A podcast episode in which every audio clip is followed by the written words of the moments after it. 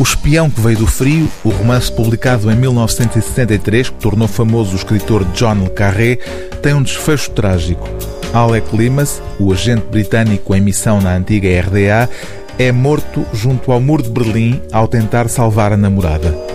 Mais de meio século depois, agora que a Guerra Fria já não é mais do que uma relíquia histórica, o passado surge no mais recente romance de Le Carré como uma ameaça.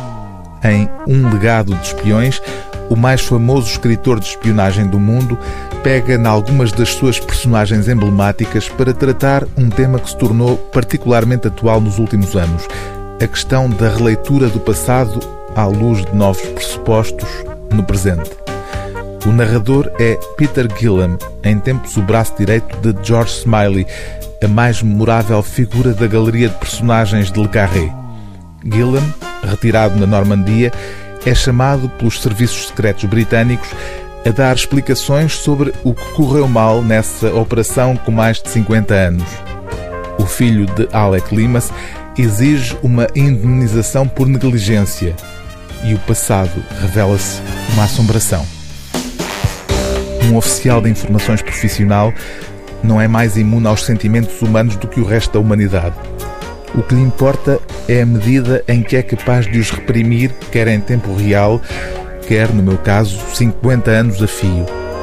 Até há um par de meses, à noite, deitado na cama, na longínqua propriedade de Bretanha que é a minha casa, a ouvir o grasnar do gato e a zaragata das galinhas, combatia resolutamente as vozes acusadoras que de tempos a tempos tentavam perturbar-me o sono. Era demasiado jovem, protestava eu. Era demasiado inocente, demasiado ingênuo, demasiado verde. Se andam à procura de scalpes, dizia-lhes eu, vão ter com esses grandes mestres do embuste, George Smiley e o seu patrão, o Controlo.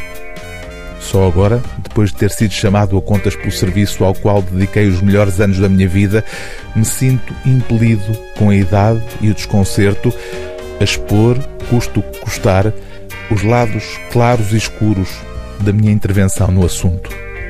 O livro do dia TSF é Um Legado de Espiões, de John Le Carré, tradução de J. Teixeira de Aguilar, edição Don Quixote.